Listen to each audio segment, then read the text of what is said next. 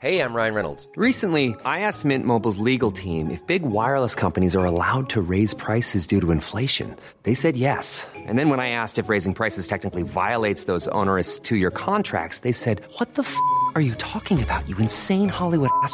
So to recap, we're cutting the price of Mint Unlimited from $30 a month to just $15 a month. Give it a try at mintmobile.com slash switch. $45 upfront for three months plus taxes and fees. Promo rate for new customers for limited time. Unlimited more than 40 gigabytes per month. Slows. Full terms at mintmobile.com.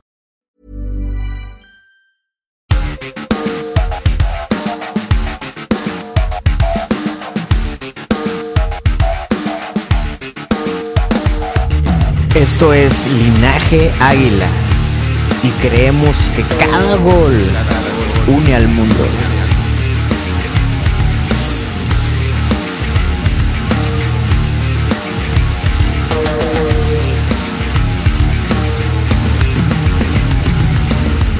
Este es un podcast de fútbol, historias y mucho cotorreo. Porque estamos seguros que el fútbol es una excusa perfecta para conectarnos con gente chida como tú. Como yo y como toda la banda de linaje. El fútbol nos regala la inspiración perfecta para enfrentar nuestro día a día con una actitud, pero actitud apasionada. El fútbol nos regala la ilusión de un mundo con más corazón, con más pasión, con más entrega. Bienvenido al podcast de Linaje Águila.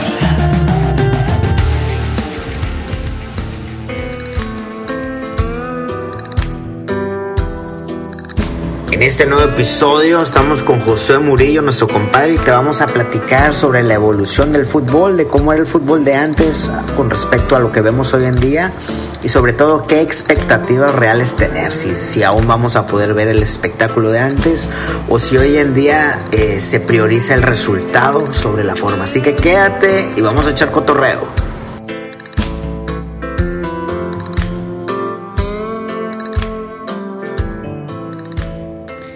Hey, ¿qué tal banda de linaje? Pues estamos muy contentos porque nuevamente tenemos un podcast bastante interesante. Hoy está nuestro compadre Josué, Josué Murillos. Bienvenido, compadre. Gracias, Bienvenido, gracias. compadre. Feliz de estar acá, Eh, compadre. er- Eres un linaje de la casa, aunque estés a la distancia y lo sabes. Desde el Claro. inicio, desde, Desde el inicio. Mi compadre Sam, ¿cómo andas, mi Sam? Al tiro y listos para tener una buena plática que siempre las tenemos en WhatsApp y finalmente la podemos tener aquí en vivo y registrándola en el podcast. Platícanos, platícanos, Josué, ¿qué, qué, qué vamos a, a platicar esta, esta tarde, esta noche, esta mañana? No sé qué nos está escuchando la gente. Pero lo que hemos venido platicando en, en- en WhatsApp, vamos a tratar de, de que quede este en, grabado Registrado, para, para registrado. exactamente, ¿no?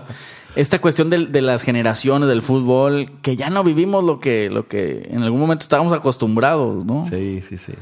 Esa lucha, ¿no? Esa lucha entre, entre cuál era el mejor fútbol, el fútbol de antaño, el fútbol eh, histórico. Ahora, Samuel sugirió ese tema porque dice que estás ya, ya estás este. Por eso me invitó. Histórico, estás pasado, ya histórico, estás pasado. histórico. Sí, este, sí, sí, se me hace que es por eso, pero yo no estoy tan ruco. tres buenas generaciones. Para, para eso hubieras traído a alguien así ya, ya veteranón como, como Mr. Sarmiento. como de la alguna- realidad alguna americanista.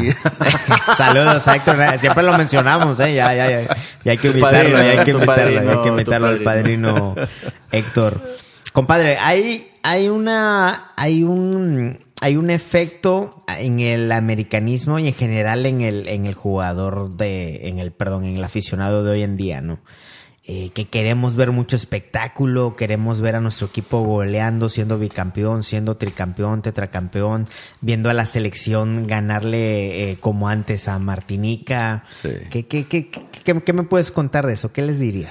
Bueno, yo creo que eh, es como un asunto romántico, ¿no? La parte de, la parte del fútbol, el estar pensando que el tiempo de ayer siempre fue mejor, eh, sin tomar en cuenta ciertos factores, ¿no? Creo que en, el- el- en las generaciones pasadas, algunos tuvimos oportunidad de ver cosas muy interesantes que, que valoramos en su momento, pero que siendo realistas es imposible revivir, es imposible traer. ¿Por qué? Porque tiene que haber un progreso, porque tiene que haber un cambio, porque tiene que haber cierta evolución, especialmente en lo que es este asunto del deporte. Y, y, y ama- y aferrarnos a lo de ayer, pues sí fue muy bonito, ¿no? Fue muy interesante con su valor y con su significado, pero no siempre es, es posible eh, ganar golear y gustar, ¿no? Siempre Oye, hay pero ¿no será que caemos en una... Porque, digo, este, este mensaje que va para, para todo el americanismo y todos aquellos antiamericanistas que están más al pendiente, compadre. Ah, típico. Este, pero entonces, ¿dónde queda esto de, de, de la América y se le exige? A la América, En este... la escuela, ¿no? La escuela Sí, de que exacto, los o sea, americanistas exigimos. Así es, así es. América tiene que pre- precisamente hacer Y lo que con las frases que terminaste, ganar, gustar y golear. Y golear, o sea, claro. Y si al final del torneo el Piojo no es campeón, pedimos su cabeza. Claro, claro, claro. Así es, pero entonces, ¿cómo queda eso? Entonces, la- eh, el, digamos que el promedio del americanista está eh, en, una, en un tiempo y un espacio equivocado. ¿O qué? Fíjate que yo creo que tiene mucho que ver también con lo que, con lo que te ha tocado ver y con ciertas memorias, como yo te decía, eh, con las que te quedas a través del tiempo. Mira, yo comencé a ver fútbol más pero, o menos. pero esto, yo te digo que son las generaciones nuevas las que piden este esto de ganar, gustar y, y golear. Siempre ha sido así. Yo- fíjate, yo, yo creo que ese deseo de, de más, de, de- de tener más, eh, siempre está en el aficionado. De Yo creo que cualquier esas equipo. últimas, sí, eh, especialmente del América, brother, las, las expectativas son altas. Claro. Eso, eso es imposible negarlo. Sin embargo, una cosa es tener expectativas altas y otra cosa es tener expectativas irreales. Claro. ¿Sí? Porque, porque yo te, te estaba por decir, mira, yo comencé a ver fútbol eh, eh, cuando tendría unos 5 o 6 años. Mi primera memoria que, que tengo de, de- de fútbol, especialmente con el América, eh, a mí me pasó algo muy interesante. Mira, mi abuelo, mi abuelo era egresado de la UNAM y aficionado Puma. Entonces, él cuando nos venía a visitar a la Ciudad de México, yo viví cinco años en el, en el DF, que fue donde me enamoré del América. Este, mi abuelo compraba el periódico y siendo que yo estaba chavito, me quería inculcar el amor por los Pumas y me compraba el esto y me compraba el ovaciones. El esto y me americanista morir, Ah, ¿eh? Exacto. Y, pero, pero él quería que yo viera este Caviño, que yo viera Hugo de la Sánchez. Así es. Y entonces a mí lo que me llamaba la atención era estar viendo a Carlos Reynoso, este, y, y esa era mi, mi, mi cosa favorita, ¿ves? Eh, ¿Te de tocó hecho, Borja? Sí, cómo no, cómo no. cómo ¿Al no. final? Sí, sí, sí. Y fíjate, y, lo- y los, los, los, las primeras discusiones que yo tuve de fútbol fue con mi abuelo. Sí, y entonces yo por eso tenía que estar viendo comentado. imagino, pobre abuelo, y pobre mi abuelito, ¿verdad? no ahí fue que comenzó el sufrimiento. Y entonces, este, yo, yo con mis, con mis argumentos de lo que veía, este, mi papá, por otro lado, le gusta mucho el deporte, pero no le gustaba, no era aficionado a ningún equipo. Pero tanto a mi abuelo como a mi papá le llamaba mucho la atención de que yo estaba clavadísimo con el América. Ese tiempo con los millonetas, con los cremas del Ok, América. Entonces recuerdo mi primera camisetita del América que por fin este, logré convencer a mi papá que me la comprara. Fue como si fuera el día de hoy, recuerdo haber ido ¿A a la poco? tienda y conseguirla. Fíjate lo que era. Tenían las camisetas, entonces este, eran de algodón, brother. En serio. Sí, olvídate. Las de juego, las de juego. Las de juego, Sí, las de sí, juego. Y entonces fue de ir a la tienda La de famosa del rombo, ¿no? La... Sí, bueno, eh, a mí me tocó la, la, la primera que crema. tuve fue la crema con el escudito chiquito y, el, y el cuellito así en V. Si recuerdo yo venía un cuellito en V, este azul y las, la orilla de las mangas azules. Este, Que ahora para el centenario Nike Sacaron una unas- muy parecida, exactamente, cuando la vi. Pero todavía Sí, recuerdo sí. haber ido a la tienda con mi papá después de, de, de, ¿Qué tienda era? dando ¿Te acuerdas? dando. No, compadre, no me acuerdo, fíjate. Este. Yo sí me acuerdo que mi primer camisa fue del Nuevo Mundo. Del Nuevo Mundo. claro. Bueno, fíjate, pero fue de ir a la tienda, pedir la camiseta, ¿sí? Y entonces pedir que le pusieran el parche, compadre. ¿A poco? La- eh, escoger el parchecito. ¿Cuál parche? y- un del, de la Escuela América, compadre. Ah, no lo traía. No, no, no, la, la- la camiseta era, era amarilla, ¿sí? Pero era la América La o era una América playera era- X. era- bueno, eran supuestamente la América y tenían la de otros equipos. Y no traía el logo. Pero no traía el logo, compadre. No traía el logo. Ah, chihuahua. ¿Sí? Y entonces se la, se la ponías, olvídate de la marca, e- e- ese fue tiempo prehistórico, ¿no? Antes de que realmente las marcas de fútbol este, globalizaran surgieran, esto. globalizaran, y, globalizaran y, y- tomaran preeminencia en lo que eran los equipos. Yo en ese tiempo no sé ni quién vestía la América. Sí, no sé qué compañía No, habrá, habrá, habrá encargado, o sea, de haber tenido ese negocio.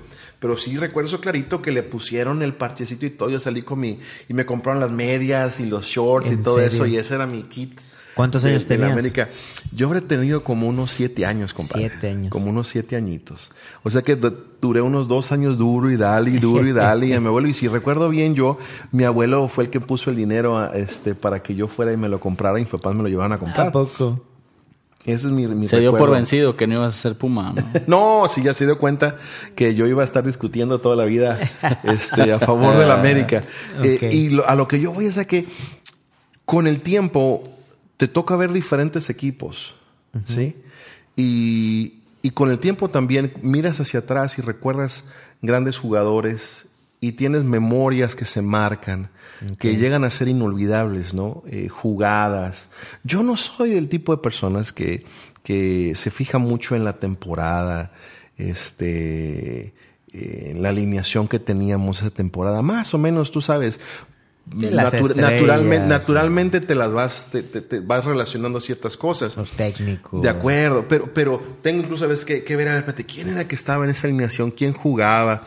Eh, sobre todo cuando ves videos antiguos y, ah, mira, este era fulano de tal, ¿Quién etcétera. le dio el pase a tal? Ándale, pero tienes que hacer un poquito de memoria, ¿no? Sí. Yo no soy de los que se memorizan eh, al pie de la letra lo, lo que fueron mis respetos para, para ellos, pero, pero más que nada lo mío ha sido de disfrutar el, el momento eh, y aprovechar eh, esos grandes equipos, ¿no? Que, que hemos tenido. A ti sí te tocó entonces el América este de los ochentas. Oh, sí, con todo, brother. Oh, no, campeonísimo con todo. y- Con todo, con que todo. fue de la década, el América del de- equipo de la década. Así es, bueno. Entonces y- a ti sí te, sí te, sí te queda esa frase, o sea, tú sí pudieras decirla 100%. porque el América te acostumbra a eso. Oh, sí, A sí, nosotros también. ¿eh? Eh, O sea, mira, yo puedo Miguel, recordar... Calucha, mira, 5-0, Pero- 4-0. pero Bueno, bueno, pero ese equipo no fue títulos, campeón, pero papá. Ah, no, no, no. Eso fue sequía de títulos. Pero Y después- gustaba, ganaba y un goleaba, poquito más ¿eh? adelante viene ese, ese América de los paraguayos, hermano, Ah, que, no. que era, que era horrible, brother. De Paredes, de, De Quise, este, de de Quise, Quise, ¿no? exactamente, ¿ves? de Espínola. No, eh, eso, eso era una, una tragedia, brother.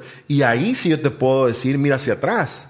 Porque acababa de pasar un tiempo formidable Sí. en la América. Sí, sí, sí. No estamos hablando ahora que hemos tenido campeonatos recientes y aún así los aficionados dicen este Que andamos mal, Andamos que mal, que nos- brother. A, a- a comparación de lo que eran esos años. No, la época Bauer. Exactamente, exactamente, ¿ves? Pero, y yo voy a lo mismo, digo, nosotros conocemos nuestras métricas, sabemos que la mayoría de la gente que nos escucha Están entre 18 y 25 no vio a estos Américas. No llegó a América, ¿sí? Bueno, No- no vio, lo ha visto por YouTube, ¿entiendes? Posiblemente. Pero no era el aficionado americanista que veía el partido o iba al estadio y después se tenía que chutar eh, eh, Deporte B Sí. o acción. ¿sí? Para, para informarse un poquito más. De. Este, no era, no teníamos este, redes sociales, obviamente, no existía YouTube, no podías ir hacia atrás para encontrar una hemeroteca con, Sí, con era. videos, De ¿no? acuerdo, de este, acuerdo.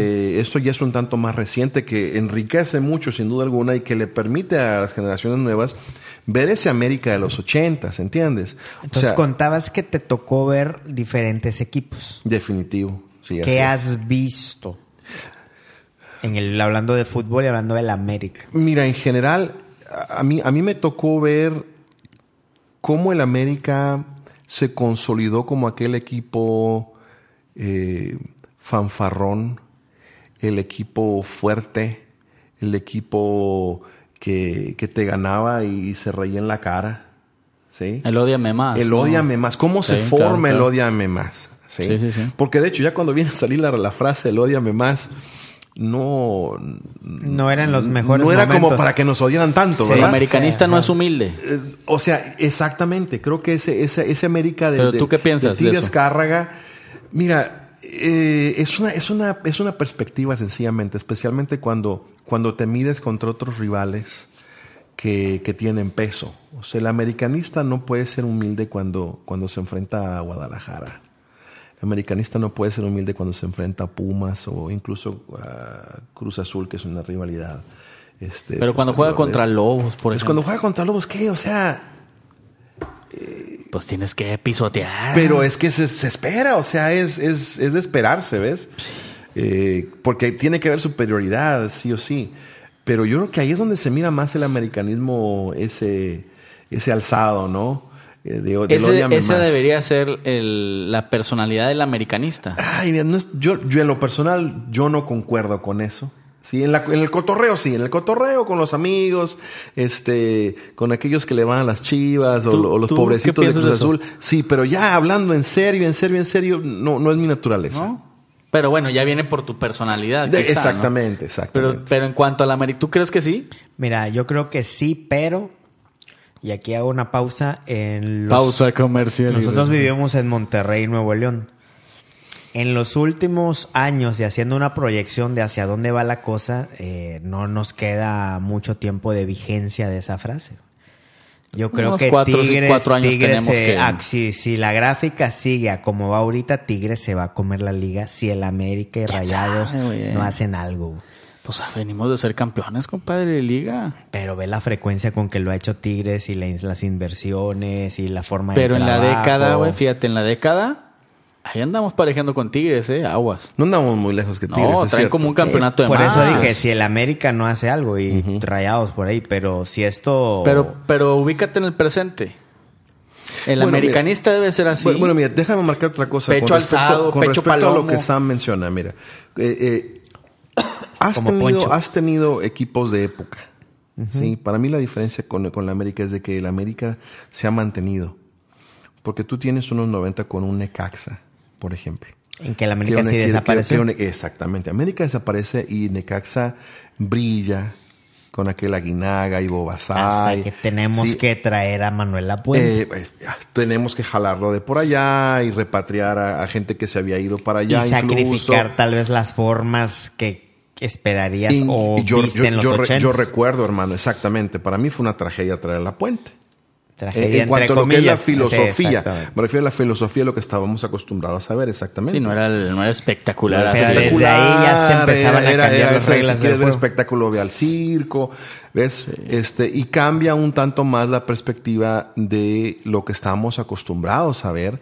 Pero, pero más que eso, mi preocupación tenía que ver con la filosofía de- del fútbol, donde yo sentía que había mucho más marrullería, donde había más política, donde había decisiones muy oscuras, este, movidas, movidas medio federicas, ¿no? Eso es lo que yo per- percibía con la puente, eh, que a mí no me, no me agradaba. De hecho, en su momento tuve conversaciones con, con otros americanistas en cuanto al asunto y sentí que era el, el- el mismo, el mismo sentir. Ahora, el- a lo que yo iba es a lo siguiente. Hay equipos que son de décadas, ¿ves? Tú tienes por un lado Toluca. por allí al Toluca, que tuvo muy buen tiempo con los Cardoso y los Basay, perdón, con Stay, este, Vicente esa gente, Sánchez. Vicente Sánchez, muy buenas, muy buenos años, ¿ves? Este, eh, incluso, eh, incluso en, en- en los setentas tú tienes un, un periodo también muy fuerte con el Cruz Azul. Sí, Sí, en sí, los sí. Marines, Sí, sí, sí. Ceballos y toda esa gente, en fin. Pero, pero no son equipos que se quedaron. De rachita, fue de de rachita. rachita, sí. Y al América yo lo veo allí. Eh, quizá lo más cercano podría ser el, el- el Guadalajara, que las glorias del Guadalajara son A glorias 50, prehistóricas. una cosa así. Exactamente, pero tú todavía tienes el aficionado fiel que está allí y, y que lo considera como, como un equipo importante y lo posiciona como un equipo grande. Yo quiero ver qué pasa con el Tigres todavía, porque sí es una inversión envidiable, es una inversión muy respetable, pero estamos hablando de un tiempo muy corto, ¿sí? en el cual Que- que, Tigres ha- espérame, ha- pero es lo que veníamos diciendo, ¿no? Que el fútbol ya te permite, por esta onda de los torneos cortos y todo lo que hablábamos, Torneos cortos Que- que, están que desde la el gloria- 96. que la gloria Así la es. alcances en un instante. Yo me acuerdo, digo, a nosotros no nos tocó muchos años de torneos largos, pero yo sí no me mucho, acuerdo. sí No, hermano, los torneos largos eran Yo me interesantísimos. acuerdo que yo me quedaba a ver acción Así porque es, veías la tabla así- general y luego que te tocaba descansar a la siguiente Sí. jornada y sacar cuentas sí, y, sí, sí, sí. y cuando era la liguilla era una cosa Jornada no 22, ma- sí, quién no, no manches y estás a cinco puntos y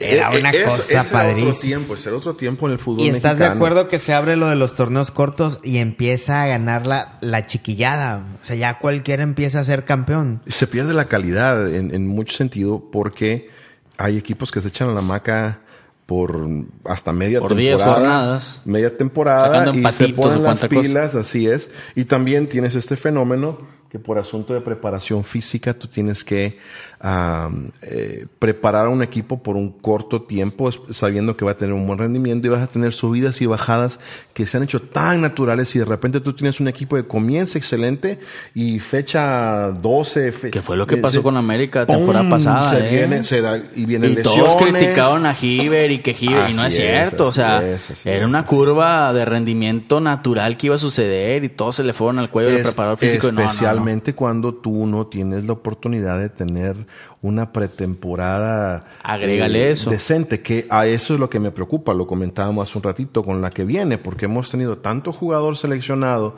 lo cual hemos presumido bastante, este, tanto en Copa América como Copa Pero de van a Oro. estar desfasados Sí, con y van a estar desfasados con los que hicieron, pretemporada. pretemporada. Y a ver cómo Giver puede, puede recuperarlos y cómo los puede preparar, que el tipo es el mejor, en mi opinión, en, en el país. Y súmale que los trayectos que se van a aventar de vuelos no son- Viajando, no están aquí al quién sabe cómo te van a regresar. Eh, esos jugadores van a regresar y, y qué onda con su vacación, cómo vas a hacerle con la familia, etcétera. Y comienza el nuevo, el nuevo Bueno, torneo. eso, eso es de las cosas que vino a afectar el Claro. tener los torneos cortos. ¿no? Torneos cortos. Ahora, ot- otro problema que yo siento que, que viene a afectarnos con torneos cortos, las competencias internacionales. ¿Sí? ¿Por qué? Porque en, en muchas ocasiones, en otros países donde se juegan torneos largos, esos equipos tienen chance de recuperarse, tienen, tienen una preparación física diferente. ¿Sí? Y, y tú estás viajando, yendo y viniendo mientras estás en un torneo tan in- intenso, especialmente en la última fase de lo que es la liguilla. La primera fase es, es un holgorio, es un carnaval. Sí, sí, sí. Eh, cuando uno ve que, ah, es super líder en la fecha 3, no, oye, no juegues, hermano. Tres- Fecha 3, Ah, fecha lleva tres 5. partidos ganados, Y, bien sí. invicto. Ay, hermano, Un pero Pumas, no un cómo Pumas, un Pumas cualquiera, ¿no? Así es. Súmale así que ahí así en, es. en un pequeño paréntesis el tema de los torneos internacionales eh, nunca va a ser lo mismo en América que en Europa. De acuerdo. En que los traslados son más cortos y son muchos eh, laterales. Así es. México no tiene, no tiene fronteras a los lados. Somos un país muy alargado Sí, hacia sí, lo sí, alto. Sí, sí, sí, sí. Entonces los trayectos para salir de México son muy largos. No, y te dirán, ah, pero estás jugando aquí en Estados Unidos. Espérate, Sí, pero, pero igual, el tamaño de igual, Estados- de Estados Unidos, el exactamente, tamaño de México. Exactamente. Y se te retrasó un vuelo y O sea, ya no te es lo mismo de Digo, ir le a acaba jugar de pasar a a la selección hace un par de eh, días. No es lo mismo ir a jugar a Costa Rica que de Roma vayas a jugar a París, por De ejemplo. acuerdo. O sea, de acuerdo. son cosas que tenemos que entender. Súmale también la preparación y, y- No es y igual, el compadre, es que pues tú tienes pues mucha es que experiencia ya internacional. Tú ¿no? sabes. ¿no? Y súmale la preparación física o el mismo físico de los jugadores. ¿no? Claro, claro, claro. Pero bueno, hablábamos de esa transición. ¿Viste esa llegada de los torneos cortos? ¿Qué más viste que cambió ahí? Mira, yo creo que también el modelo económico, el modelo de inversión de la América cambió mucho. Eh, yo siento que... eh, Se acabó el billete, compadre. no, el billete está ahí, el billete está siendo invertido en otras cosas. Eso es todo, ¿ves? La expansión de Televisa, este, la asociación que, de Televisa es lo que con, pocos con otras entendemos, compañías. que es, que es parte de un modelo del negocio, que es una empresa más del patrón, ¿me Es que O fútbol sea, es un negocio por encima de lo que a nosotros nos parezca. De o lo no. romántico que lo... Así es, ¿ves? Y, es- y eso es otra cosa que se nos olvida, que el fútbol es un negocio que en el caso del América lo comienza un visionario, ¿sí? Con una Emilio perspectiva, así es, ¿ves? Este, y, y con una visión y con un, un objetivo muy bien marcado que lo obtiene, ¿sí? Y se dice que cuando él lo compra, ¿quién fue el primer presidente? ¿Guillermo Cañedo? Cañedo. Le encarga a Cañedo de que, a ver, me vas a hacer este equipo o el más odiado o el más amado, pero no quiero que nadie eh, sea indiferente No a la América por con el temas, América, por así temas del, del rating televisivo. ¿no? Así es, así es. Y lo logran a la no, y lo, perfección. y lo empuja con todo en el canal. ¿sí? Oye, y salió hace poquito, ahí lo publicamos en Linaje, eh, la carta de compraventa Sí, del sí, club. sí, la vi, vieron? la vi, la vi, sí, cómo no, ah, cómo no, 425 mil pesos Imagínate, imagínate. América, compadre. Sí, es lo que, lo, lo que se Eh. paga por un chamaco hoy en día, y eso. Eh, Ni un sub Ni 15, eso. yo Pero, pero mira, para que tú veas este fenómeno, que es algo que yo observé, el América antes tenía prioridad. ¿Sí? De hecho, el, el horario del América típico era los domingos a mediodía. A las Sí, 12, después después de de la Chabelo. lucha libre. De la- de- exacto, intocable. Intocable. Ahora, ahora batallan para ver a dónde van a acomodar al América y lo meten los sábados a las 9 de la noche, brother. Yo, yo fui a la Azteca a ver al América a las 9 de la noche.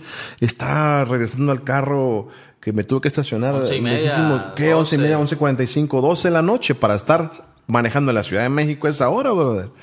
Este, eh, Y es un parto. 40 minutos, ¿no? Es- así es, ¿ves? Y, eh, y entonces, Eso eh, ha, para, ha- para que tú veas el gran ¿eso ha cambio. ocasionado la ausencia del americanismo en el estadio? Bueno. ¿Los horarios? Yo te voy a decir, a mí me Eh, asombra, a mí me la asombra ver a las pero- familias. A mí me asombra ver a las familias a esa hora todavía yendo al Azteca. Mis respetos. Obviamente, como papá, te puedo decir que no llevo a mis hijos a esa hora. Y Sí, menos no, en de- acuerdo, ni lo- ni yo los llevaría. Pero, pero mis Pero, respetos pero para cuando los que son lo a las hacen. 5 y ves el estadio Azteca Pero es que es el asunto de las ni prioridades. medio ¿ves? lleno, medio vacío, Eh, compadre. Bueno, una, estás jugando en un estadio de los más grandes o lo que fue más grande en América Latina. Pero no meten ni, ni 25 mil personas. Bueno, pero es que en la Azteca se ven 25 mil personas, mete 25 mil personas en el volcán y, si se ve tres cuartas partes lleno, compadre. No, Si lo es sé, que lleno lo sé, lo completo. sé. ¿Sí? O sea, la, la afición está allí. El asunto para mí es de que la prioridad del club cambió. La parte del horario eh, ha, afectado, ha afectado mucho el americanismo también, porque los domingos eh, a las 5 de la tarde, 6 de la tarde es algo pues, pues no, no, no como una costumbre ya, ¿no? Se han trasladado más a lo que es el sábado por la tarde, el sábado por la noche. Y eso te dice mucho también de cuál es la prioridad del- del- de la televisora, ¿no? Del dueño. Creo que el gran negocio de, de Televisa se transformaron en lo que son las telenovelas. Totalmente. Hermano, tú te das cuenta que telenovela desde mediodía hasta las 10 de la noche y hay novelas para niños, eh, eh, jóvenes, adultos, hombres, mujeres. Esa es la prioridad de, la, televisora, ¿sí? Y ya lo que es el fútbol es un hobby, que de paso es otro, quizá, uh, tema para otra, otra conversación, a lo mejor acá cabe, pero eh, el, fútbol yo siento que eh, Azcárraga, hijo, lo, lo vive como un aficionado más. Yo no estoy tan seguro que tenga la visión de negocio que tenía su papá. Mis respetos para Az- Azcárraga, hijo, ¿sí?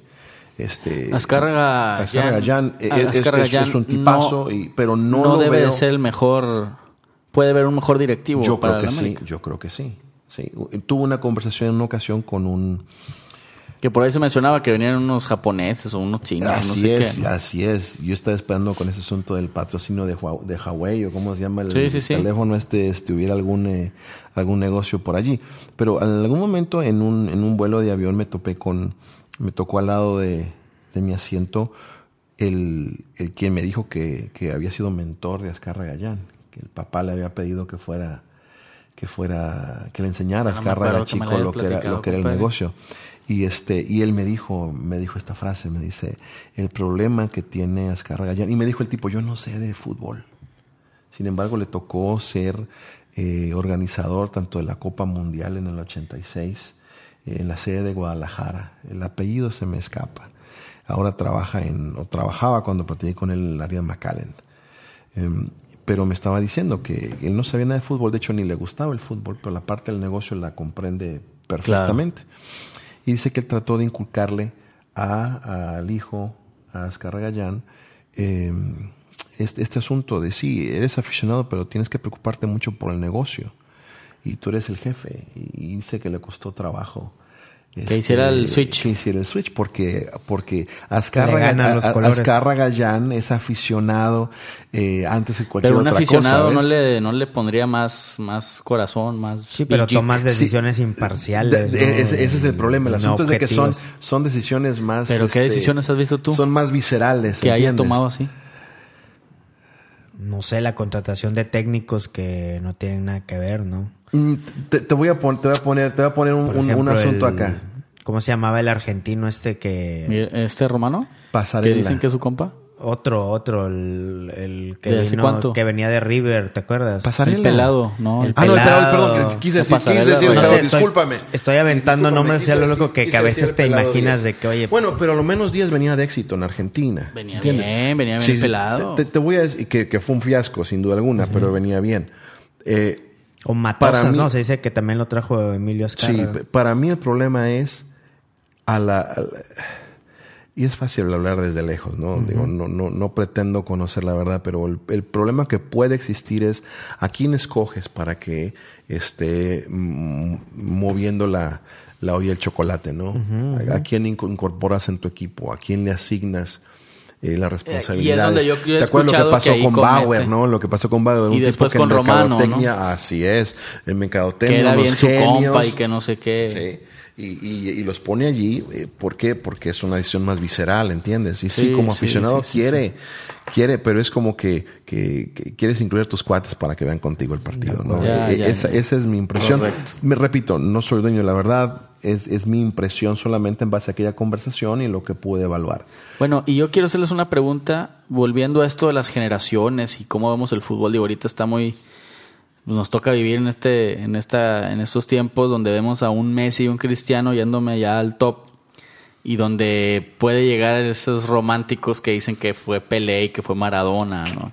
Pero hablando de este americanismo y estas generaciones y estos tiempos, este hacíamos una comparación por ejemplo no sé un Reynoso con un Cuauhtémoc no que, Mm. que esta nueva esta última generación pelea a capa y espada a Cuauhtémoc Sí. y por ahí te encuentras uno que otro ruco que que, no viste dicen es que Reynoso Reynoso". Reynoso Sí, Reynoso digo yo no, no me tocó verlo pero como americanista el nacido en el, en el club, el del, el del, este, el trasfondo familiar complicado, ¿no? El que viajaba, el que, el que descarado, era Cuauhtémoc.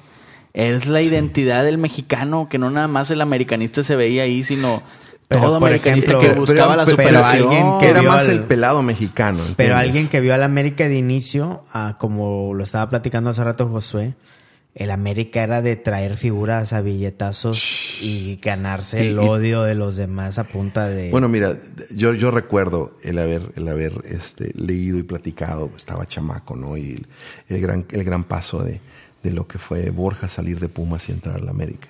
Sí, sí, sí, que no quería Además, salir. no y quería que- salir, y Costal vino- de papas, la, la, la frase esa Uf. célebre, ¿no? No, y, y este y ¿Cuál ver cómo y ver que, que lo, que lo trataron como un costal de papas, ¿no? Que lo vendieron como si fuera un costal de papas. Este Te hace falta ver más americanista. Me falta, hace falta leer realidad americanista. Saludos, realidad.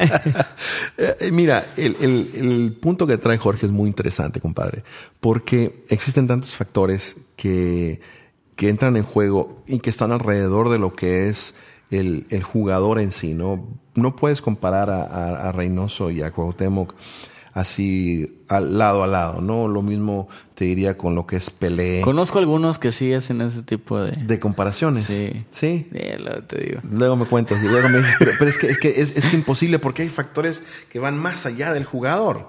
Sí, este, e- es como, tan injusto como decir incluso, mira, vamos a comparar a Pelé con lo que fue Puskas o, o lo que fue Di Stefano. Sí, este, que vamos mucho más atrás. Cruyff, tiene, ¿no? y- También. y tiene que, bueno, ya ahí, ahí adelantito, pero, pero lo que yo voy es a que, a que existen factores externos, tanto de mercadotecnia como de tecnología, y, y también lo que es el contexto cultural y el contexto histórico, que te hacen una diferencia increíble, ¿no? Tú tienes el... Lo platicábamos hace ratito cuando veíamos el pisotón sobre Dani Alves en el, en el partido Argentina-Brasil, ¿no? este, no es lo mismo el pisotón que dan hoy en día con este zapato que es Ultra ligero y- ligerito y que es este ya sea una malla eh, que es la tecnología de Nike Como si anduvieras en calcetines, casi, como casi. si estuvieras descalzo brother porque es tan tan ligerito Súmale es que tan en general cómodo el y ser que se humano- abraza al pie no el ser humano se ha hecho más fuerte. Tal, tal vez son pocos años para medirlo. Pero en general, o sea, las estadísticas te dicen que, que en realidad somos más fuertes. bueno mira Bueno, no ¿En yo, pero sentido, somos, pero sentido? no yo, pero somos más altos. O sea, me explico, hasta el- hasta llegan a las Pero más del, del, del cuerpo. O sea, incluso Bueno, el fíjate. tamaño del pie. Bueno, Llegan a fíjate. ver de que cómo ha crecido. Ah, calza grande ya más. Sí, todo el rollo. A O sea, llévalo, lleva no me tocó, compadre, no me tocó. No llega la repartición. qué lástima que soy viejo. Voy a decir una- un comentario muy gay, pe- pero yo creo que ya lo he contado. La vez que estuve en el Bernabéu, que fui a ver al Real Madrid. Ah, de los, de los calzones de Cristiano. No, aparte. Ah, bueno. Eh, eh, jugamos contra la Real Sociedad. qué bueno que no cuenta eso hermano de, Carlos Vela, ganó el Real Madrid, este, metió tres goles. Y al final del partido eh, llega Sergio Ramos a una zona cerca donde yo estaba y se quita la playera para regalársela a un, a un niño, un aficionado. Ah, ¿lo grabaste eso, no? Yo me hace que sí, yo estaba, ¿Sí? no sé, a unos 30 metros o algo así, pero el cuate se quita la playera Y tú dices, no manches, por eso jamás ningún jugador mexicano le va a ganar un cabezazo. O sea, el vato... Está cortadísimo. de esa- la, la, la- la percha, ¿no? Que está todo derechito, fuerte, marcado. Es una forma que dices, no hay cómo competirle en la fuerza. Por más que brinque el Pero, chicharo. Ojo, no todos los jugadores son así No, también. no, pero el estoy dando un es estereotipo de, un, de un capitán acuerdo, del de Real. Madrid. Entonces pones al. Chicharo a competirle a Sergio Ramos. Digo, estoy dando un ejemplo de Oye, cómo el Chicharo no lo también- hizo mal, Antes- compadre. También no Oye, cantaba pero antes le hace una ranchera. hurracarrana y una Pero, llave. ¿cómo, ¿Cómo compites contra eso? Y me imagino que el fútbol ha ido cambiando también en esos temas del Sí, atleta, ¿no? Sí, sí, sí. Bueno, la- lo que es la preparación Sí, sí, sí, física, obviamente, y la tecnología integrada al deporte me parece que es algo clave. Pero mira, eh, Espérame, compadre, pero yo quiero hacerte una pregunta antes de, de avanzar un poquito más. ¿Viste en plenitud a Carlos Reynoso? Sí. ¿O lo viste ya al no, último? no, no, no, sí, lo, ¿O me lo viste con Lupita Bueno, D'Alessio? toda- todavía está, creo que, creo que era esposo de Lupita D'Alessio. Ahora, ahora mira. Es que quiero hacer una te- te pregunta cu- de te, esto. te cuento esto, te cuento esto. Me tocó ver a Reynoso incluso antes de que se de que pasara a Nesa. O sea, el Ok. Deportivo Nesa en ese tiempo. ¿Ok?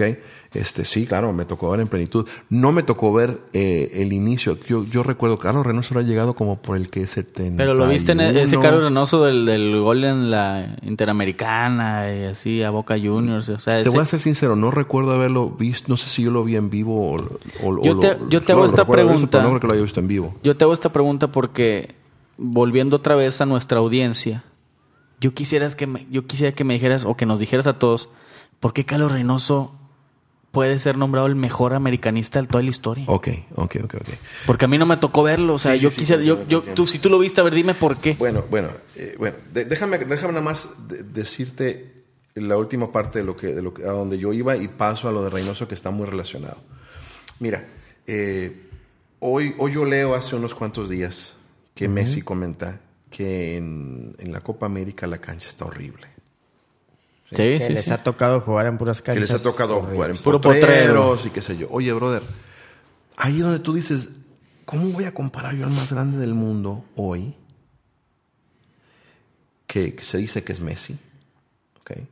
Y, y- y que dicen que es el mejor de toda la historia.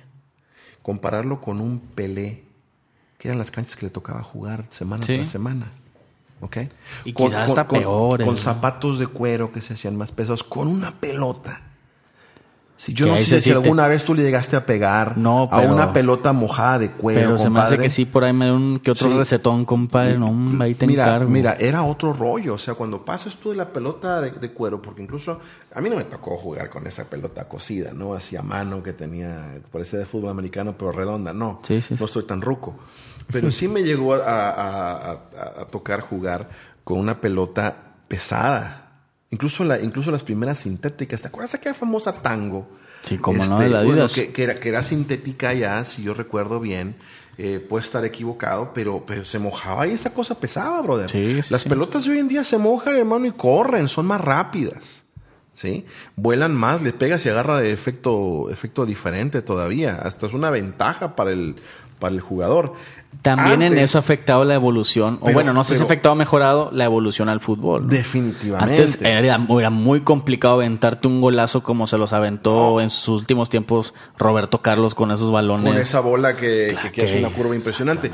Pero ojo, más atrás, cuando tú te pones a comparar a Messi con Pelé, incluso con Maradona, hermano, eh, la habilidad que, te- que había que tener y la fuerza que había que tener para, para jugar en un, en un estilo de fútbol que era mucho más eh, eh, rudo. Pero también era más abierto. Eh, Era, era más abierto, de acuerdo, pero es que... Es que Son la- otras condiciones. las pues. condiciones, eso es lo que, Ese eso es lo que argumento yo voy. que tú dices puede jugar también a favor de Messi, ¿no? Como De acuerdo, el de perder la es más óptica. rápido, La óptica etcétera, con etcétera. No, Yo, acuerdo, yo de creo que no vamos a llegar a un punto. Yo. Es que ese es el punto, que no se puede llegar Exactamente. Yo prefiero decir, mira, este es el mejor de esta era, o el de esta época, este otro mejor de esta otra época, etcétera. Porque las circunstancias cambian. Y eso es a donde yo iba con Carlos Reynoso. ¿Sí? Eh, tú puedes comparar a Carlos Reynoso con Cuauhtémoc Blanco eh, y, y- y no hacerles justicia porque el entorno que les rodeaba, las situaciones Claro. que tenían alrededor, De no fueron las mismas, ¿ves? Tú ves a un Cuauhtémoc Blanco que le tocó jugar una Copa Libertadores, pero Cuauhtémoc no llega a ganar la Libertadores. No llega a ganar Ahora más que un título de liga. De acuerdo, exactamente. Ahora tú ves a Carlos Reynoso que llega a ganar una Interamericana y, brother, viste completamente diferente. Pone al América y esa es la diferencia, ¿ves? El, la- la- el tiempo de Carlos Reynoso en la América llega a poner al América en un plano internacional que enorgulleció a todo el americanismo. Y en una época mucho, muy complicada de poder figurar internacionalmente. Por lo mismo de la tecnología que ahorita ya con un dedo, lo que Oh, decíamos la vez sí, pasada, sí, sí, sí, ya sí, tienes acceso a información a todos lados. ¿no? Así es, así es. Bueno, y en ese tiempo, cuando tú dices, va a venir a jugar el Santos de Brasil a México. Un- un- oye, brother, era, era venir a ver un Santos de Brasil eh, que no era cosa de todos los días, porque no todos los días se podía ver jugar al Santos de Brasil. O sea, las comunicaciones no daban para eso. Claro. ¿ok? Este, entonces, tenía ciertos desafíos que son completamente ajenos, que la gente no puede comprender hoy en día. Entonces, yo, yo cuando escucho al, al americanista hablar de, de- del ayer mejor que hoy, bueno, eh, tiene sus cosas, ¿no? Tiene sus pro y tiene sus contra. Eh, obviamente habrá, hablarás con americanistas que son más viejos que yo y que tienen más tiempo y podrán, podrán decirte una historia distinta quizá, pero por lo menos desde mi perspectiva te digo que eh, tiene, tiene cosas positivas y tiene cosas negativas el América de ayer. Oye, ¿no? y cayendo eso que dices, a ver, entonces es injusto hacer una comparación de la América de los 80 con la América de estos de los 2000? Yo como, como ejercicio lo podemos hacer todos los días. Sí, sí. Y, y Pero no, además... pero no, pero vamos a caer eso que decías tú. ¿no? Sí, porque algo muy básico es de que ese América solo disputaba un campeonato de liga cada año, ¿no? Este Así es. disputa dos por año, ¿no? O sea, por lo de los torneos cortos, ¿no? Y tiene encima a, Tigres slash Cemex o No, nada más, a Rayados habían incorporaciones FEMSA. a mitad de temporada. ¿Había qué? A- incorporaciones al plantel a mitad de temporada, porque eran temporadas largas. Ya eso, Temporadas fíjate, sí es largas. Sí. cierto, ah. O sea, había, los equipos se reforzaban, Cierto. perdían jugadores. Sí, lo que le llamaban el campeón de invierno, que no era campeón, pero era el equipo que había llegado a su Como se nombra en Europa la- los Ah, equipos de temporada larga, ¿ves? Este, entonces, eh, ah, el, de- el decir, el América de aquellos tiempos fue mejor que este. En la parte romántica de uno y, y esos Claro. recuerdos lindos. Siempre la que uno nostalgia tiene. te va a mira, mira, te, te lo voy a poner, te lo voy a poner así. A mí no se me olvida, eh, lo tengo presente como hoy, aquella, aquella, aquel partido donde Chivas nos elimina en una semifinal. Este, eh, aquella semifinal de la bronca.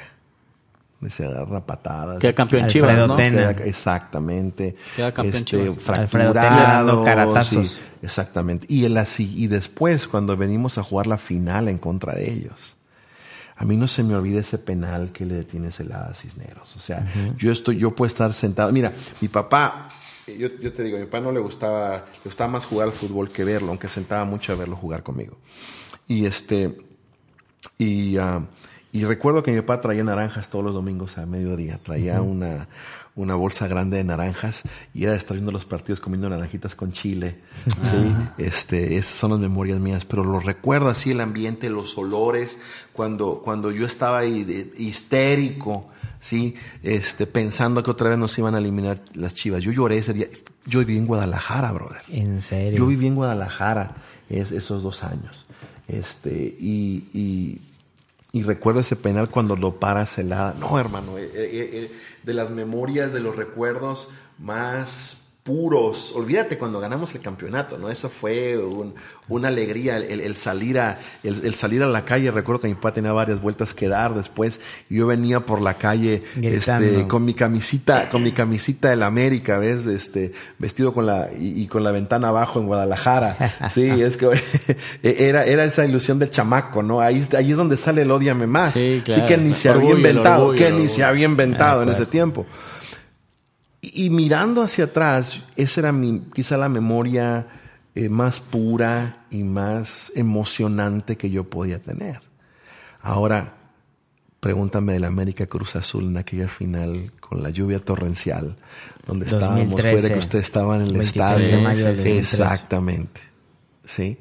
Y, y, y, y verla y, la euforia, sentir, puedo decirte que, que es quizá lo más cercano a esa emoción de, de chamaquito.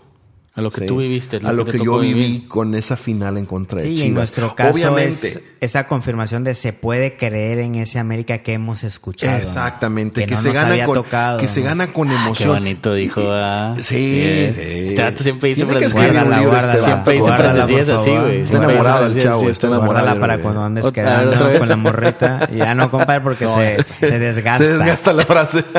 Te interrumpí, no, te interrumpí. No, no, pero, pero mira, es- esa es donde yo voy.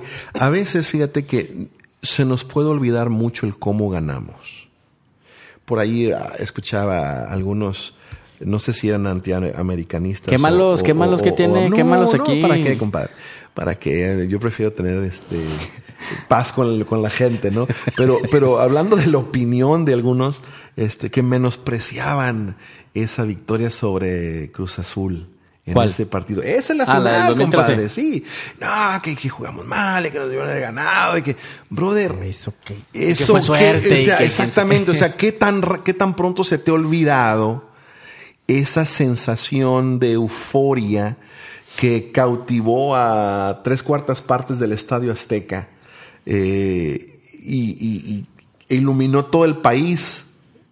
Bueno, eso ahí me da pie para la siguiente pregunta que yo te tengo. El entendimiento del fútbol. Las formas versus el resultado. ¿Cuál Ah. es tu enfoque, de, tu opinión sobre eso? mira, Porque ahí si- si yo- esas- si esos comentarios hablara- que dices sí, se, sí, se sí, clavan sí, en la forma. Mira, ¿no? si, si yo te hablara de lo que Aquí es el, estás enfrente de dos herreristas, ¿verdad, compadre? el- ¿De dos qué? Herreristas. herrerista. Porque re- ah, del piojo, Piojistas, totalmente, totalmente, piojistas. totalmente. Dos Es tu tío, ¿verdad? Es tu no- tío, Sí, el- no santo. Ojalá fuera, ojalá fuera mi Ya tío. tuviéramos palco, eh, el vato, estamos haciendo acá. Oye, güey, pero nos han tundido machín, ¿eh? Pero estamos al pie del cañón. ¿Y, Bueno. ¿Y qué pasa con esos habladores del rey Arturo? A ver, a ver, que, ah, ya lo quemaste. Ay, tiene- A ver, Yo compadre. no quería decir nombres, Ok, compadre. Pero bueno, se le aprecia al rey Arturo, aunque sea el rey Arturo. No, a la ¿verdad? cara, no a la cara nunca, pero... Pero bueno, tu, tu enfoque sobre eso, Mira, tu mira, opinión. lo que perdura, nos guste o no, son los resultados. Punto final. ¿sí? O sea, a fin de cuentas, cómo ganaste. Porque esto eh, no es arte, ¿no? ah, O sea, no es de apreciación. Y, y de eso no se vive tampoco, eso no ¿ves? vive, y, y- y con jugar bonito muchas veces no alcanza. No vamos más lejos. Eh, creo que la mejor ilustración que podemos tener como americanista es aquel equipo de, de las águilas africanas, de las abejas africanas, ¿no? Los- las águilas 93, africanas. es que- 94, por ahí. sí, hermano, con Ben Hacker que era un- una máquina a la ofensiva. Sí. Pero se les olvida a mucha gente, brother, cuántas, cuántas eh, derrotas tuvimos. Échenle ojo a ver cómo terminábamos y cómo veníamos. Y, y sí, gol. ¡Oh! Chécale, compadre. Oye, al que a hierro mata, hierro muere. Nos, nos, nos metían un montón de goles y perdimos muchos partidos ¿Te también. acuerdas de la central de ese equipo 93, 94 por ahí? Estaba Pagal, ¿no? No. ¿Quién estaba ahí en las centrales? Según yo estaba este Rodón, Sí, sí, sí, sí, sí. estaba el Potro Gutiérrez, Tienes razón. Juan No. Hernández. No, Juanito estaba así. Juanito sí estaba. sí, cómo el no. Potro no estaba. Sí, claro que sí, sí estaba el Potro. Bueno, yo te, te repito, yo no, no soy de aquellos que se memorizan Sí, no, yo tampoco, pero ese era mi equipo de los amores, digo- compadre. Sí te digo que se nos olvida mucho eh, cómo es, cómo es que ese equipo venía. Eso sí, los goles y las goleadas eran espectaculares. Totalmente. Y no era una solamente en la temporada la que llevábamos. Pero a fin de cuentas, ¿qué se ganó con ellos? Nada. ¿Qué se ganó con ellos? O otros también, este, a veces, a veces eh, tenemos como un, un ídolo. Te traigo otra persona, a Antonio Carlos Santos. Ah, idolazo, eh, ah, idolazo. Que te has dado tus, tus entrones, ¿no? yo, en yo Twitter te voy, yo- sí, yo, yo te voy a decir, yo me acuerdo muy bien Digo, de Antonio porque los que Carlos no, Santos. los que no nos no este, saben, ¿verdad? Mi compadre. Es muy activo en Twitter. Este, sí, sí, tiene, tiene. A veces, a veces. a Dinos veces, tu Twitter, compadre, por favor, a, A veces- todos. No, no, no, no, no. Ah. Porque luego me van a quedar encima después esta conversación con ustedes, compadre. Lo vamos a tallar como da- quiera. sí, más Pues tallar sí. igual. Pero mira, a lo que yo voy es a esto. Antonio Carlos Santos, un, un, un talento con botines, sí, o sea, un, un tipo que... Que también cuando- lo ponen por ahí entre los que máximos cuando, talentos. pe- pe- es a donde yo voy, mira, cuando el tipo jugaba, cuando el tipo se decidía, el tipo la rompía. Pero a muchos se les olvida todo lo que caminaba en la cancha. Sí, sí, sí. ¿sí? ¿Y cuántos partidos nosotros perdimos con Antonio Carlos Santos en la cancha? Donde el tipo se veía tan indiferente. Sí. ¿sí? que, que, que- que era, o sea, era, era, era imposible justificarlo. ¿Ves? Eso sí, salía enchufado, no sé si era que le picaba el orgullo o qué cosa era, pero con Antonio Carlos Santos enchufado no había quien lo parara. Yo, para mí, sí uno de los mejores jugadores que ha jugado en México, pero no era constante. Si hubiera sido constante, hubiera jugado en la Juventus. Eh, es hubiera sido parte de la selección de Brasil. Claro. No vamos más lejos. ¿Ok? Que es lo que muchos le recuerdan a, a- a Santos. Entonces, independientemente de, de- de- de su presente, ¿sí? el cual es muy cuestionable, eh, Y yo. su rollo. Y su rollo, exactamente. La manera de Así- mantenerse así- así- vigente, ¿no? Sí, Digo, sí, todos- sí. Yo entiendo, es un negocio. Esto es un business, un, es un show business. Y, se Y mucho más si estás acostumbrado y, y- y en la necesidad esta de la fotografía, el reconocimiento, No, que no, no, y que sabes que, la. América, y que sabes que la América vende también. Y. El América le da de comer a mucha gente de un lado y del otro. Sí, sí, sí. Pero, pero a lo que yo voy es a que se nos olvidan ciertas cosas, porque se nos queda en la mente cierta impresión. Y, ese es el, y esa es la respuesta eh, de lo que estábamos comentando. ¿sí? Uno, uno mira hacia atrás y, y- y lo que pasa es que est- estás basado en ciertas memorias. ¿sí? que se arraigaron. Y en base a eso construiste un, un- un concepto. ¿Qué es lo que pasa con las águilas de Ben Hacker? Eso en, en psicología le llaman el efecto halo. ¿Qué es esto? este vato no, no, andamos con todo, andamos con todo. Que por ejemplo, si, Si yo, yo supiera conozco, leer, compadre. Compadre, yo pues es que conozco- tiene la compu ahí, pues ahí Ah, saca la todos Wikipedia, la Wikipedia. Google. Por ejemplo, un ejemplo, ¿no? Yo conozco a Josué y me cae bien porque le va a la América. Es un tipazo, además. Es un tipazo. Entonces, a partir de eso que ya me construí de él, ya todo lo que él diga le voy a ver la forma positiva. Claro. Ah, no, y Claro, también es claro. inteligente y también es culto. Sí, Ay, sí, no sí, manches, mira qué chido habla, ah, mira qué chido escribe, ah, mira no sé qué, porque ya construí tu- un- una imagen alrededor, después se llama el halo. Así Como es. cuando ves a la luna y le ves todo alrededor. Entonces, así nos pasa Ah, con ese América, ¿no? El de Ben Hacker, lo que dices, no ganamos absolutamente Yo, yo ni pensé las que, fíjate, yo pensé que se refiere a lo que son ángeles y son demonios, ¿no? Eh, Para algunas personas tú las consideras ángeles y van a ser siempre ángeles independientemente. Y otros son demonios porque estás en contra de Dios y aunque digan lo que tienen Como el rey Arturo. Bueno, el rey Arturo. Bueno, dale. Saludos Como para por ejemplo, juega a la inversa también como lo del piojo, ¿no? Que porque no ha goleado 8-0, De acuerdo. ya nada es bueno, ¿no? Así acuerdo. gané un campeonato y gané el subcampeonato de la siguiente temporada. Y y esté, la Copa. y y- esté por números entre los mejores técnicos de en 100 años de la América. Pero como no gana 7-0, ¿Eh? eh, no es bueno. ¿no? Bueno, y es que también. No vamos, me vi, no me vi así. No, no, tú Por dale, listo. tú dale, tú dale. Leve, leve. Ayúdenme, ayúdenme, No, no, no, no, no, ¿verdad? pues, Yo de creo verdad, que- o sea, están los números. A lo que yo, a lo que yo voy es a que nos anclamos, nuestra memoria se ancla a ciertos, ciertas, ciertos eventos que nos marcaron. Eh, incluso pueden ser eventos que vimos en YouTube, compadre. Y nos Sí, sí, construimos sí. porque ponte a pensar, eh, comienzan a ver a la América estos chavos nuevos, ¿no? Eh, que, que es bueno tener sangre nueva y todo, pero ¿qué es lo que ven en, la América del pasado? Los highlights solamente, ¿ves? No ven las derrotas. Si no ven, no ven las luchas, no ven las lesiones. Entonces se te lesiona un jugador y no, los de antes sí eran jugadores de, de- de Y hierro y que esto y que el otro. Y respiraban y tenían las necesidades de, de- de cualquier otro hoy en día, ¿no? acuerdo. Este, entonces, yo creo que hay que ser un poquito más, más justos con el América también de hoy, porque el América de hoy enfrenta desafíos, exigencias. exigencias Económicas, eh, eh. oh, hay mucho interés económico. Ya no solamente compite el fútbol. Exactamente. Claro, exactamente. Ahora y antes era el rey del fútbol y ahora... Mira, no ve más lejos. El, el jugador del América siempre ha tenido mucha presión porque es jugador del América. O sea, si hay jugadores que llaman la atención y que crean expectativas, son los jugadores que vienen a jugar extranjeros, al América, incluso los nacionales. Siempre fue así. Se sabían de los chismes de los jugadores. Acabas de mencionar que si Carlos Reynoso ya estaba casado con Lupita D'Alessio en ese tiempo. En Que se entonó Carlos Santos y la esposa de, de, de Hugo, Sánchez, y todo el relajo, ¿no?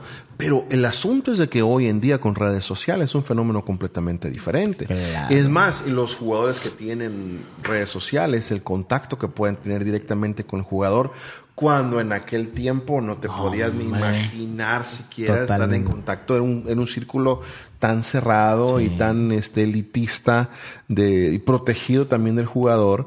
eh, pero hoy en día sacan escándalos de todo el mundo.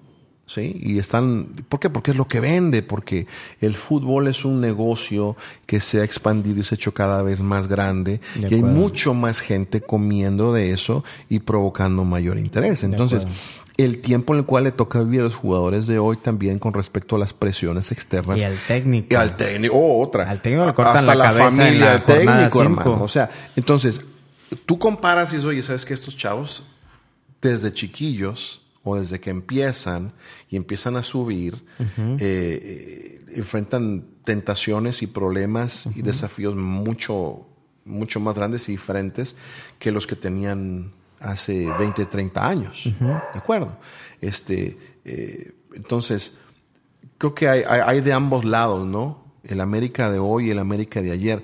Sobre todo de que hoy en día, si antes todo aficionado era un director técnico, No, hoy en día con redes sociales le diste voz a ese director técnico, ¿sí? Y de repente así se arman rumores y, y- y hay alguno que es medio líder de opinión, que tiene por ahí alguna paginilla conocida Como o que tiene varios... Ah, no, eso, es- eso, Esa parte. eso es regio, hermano. Eso es, Sí, es. este, Nos mantenemos, compadre, Ah, todavía. Así es. Pero, a lo- pero- no, no, pero, pero, pero para, para ser, ser justos con Linaje Águila, o sea, este, tú tienes varias opiniones de un lado y de otro, eh, pero, pero en general no es, no es, no es una opinión No, pues siempre decimos, oye, esto es lo que Absoluta. yo opino. eh, Es, absoluto, exactamente. Claro. Pero tú, por otro lado, tienes, tienes ciertas, ciertos eh, seguidores o ciertas, ciertas páginas o, o cuentas eh, que, que hablan con una autoridad, hermano, que pareciera que, que eso es ley de media y Persia, ¿no? Y cuidado que el que se les cruce Claro. y que todos los demás que están siguiendo van a estar a ver qué dice fulano.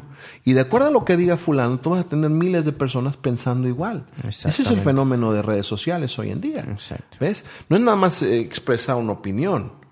¿ok? Sin decir, este juega bien, este juega mal y por qué. Yo he tenido discusiones con algunas personas así, pero ¿cómo? ¿Por qué dices que juega mal? ¿Sí? Viste esto, incluso a propósito, siguiendo dos o tres jugadores que los traían de puerquito. Y digo, ¿sabes qué? Este con- chavo no está veces- jugando mal, está jugando veces bien. Utilizan criterios de que son muy de apreciación. ¿no? Exactamente. que no se pueden medir, No, hay, ¿no? no son cuantitativos. Exactamente. Yo creo Entonces, que las narrativas deben cambiar a, a- este jugador a mí no me gusta por esto, de esto esto. Me cae gordo últimamente, ¿ves? No, que es Me malo gordo. y no vale. voy mal, me cae gordo porque es este argentino, porque es uruguayo, Sí, tal vez- paraguayo, Tal vez, porque no sabemos discutir, ¿no? De acuerdo. Quere- queremos imponer nuestra idea. Yo les quiero leer un fragmento de una, de una entrevista que hace poquito le hicieron a Pep Guardiola, un medio catalán. Fíjate, en palabras de Pep. Porque al final en la español. vida...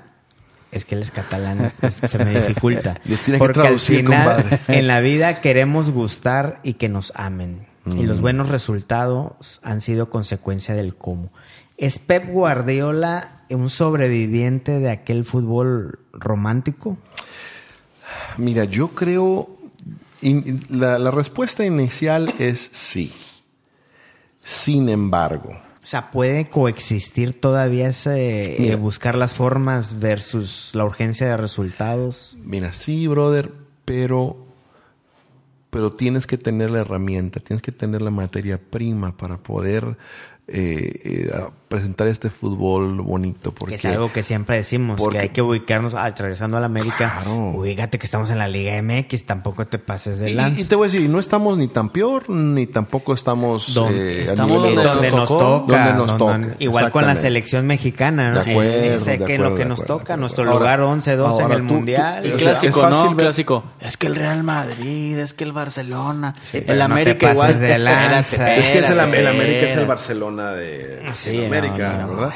O sea, este, sacamos de proporción todo. a, lo que yo voy es a que, mira, Pep Guardiola es un tremendo entrenador. ¿En qué equipos y con qué planteles? ¿Sí? de acuerdo. Y se puede dar el gran lujo de jugar ¿Y en como qué- juega. y en qué torneos? Sí, Torneos largos, y, y- y jugar al tiki-taka en un Barcelona donde tú tenías a Xavi, tenías a Iniesta, tenías a Ronaldinho, a Messi, tenías a gente A Deco. tan Deco tan interesante, ¿sí? Eh, y entonces después él se va al Bayern Múnich y con la lana que él quiera, a un equipo que ya estaba en la cima de la liga. Una liga alemana. monopolizada. Ok. Entonces, este, y de ahí viene a jugar a un Manchester City donde es muy criticado porque se le da todo lo que pidió. Y jugando bonito, o dijéramos más bonito, porque a veces también se exagera eh, el término, pero jugando un juego muy vistoso, hay que reconocérselo, no gana un campeonato en un inicio, sino que es hasta reciente donde, donde, donde tiene éxito, en serio. Ya Entonces, dos, ¿no? Ya. pues claro, entonces, entonces eh, tiene su mérito, sin duda alguna. Se le critica porque no gana la, la Champions. Champions. La Champions, como si fuera cualquier cosa ganar la Champions comparado con ganar la Liga. ¿Sí? Entonces él deja en- de entrever en esa en- entrevista, valga la redundancia, de que, oye, pues en la liga es donde, hablando de la Premier, donde sí, es difícil que se repita un campeón. Y si yo ya lo logré y aquí es el trabajo diario, ¿no? Claro. Y no es, y no es ni darle más méritos ni sacarle méritos, sino hablar, es una, es, es, dijéramos, una bestia diferente, ¿no? Lo que es jugar Champions y lo que es jugar la Que Liga. no dudes que vaya a ganar la Champions otra vez. Y en una de esas.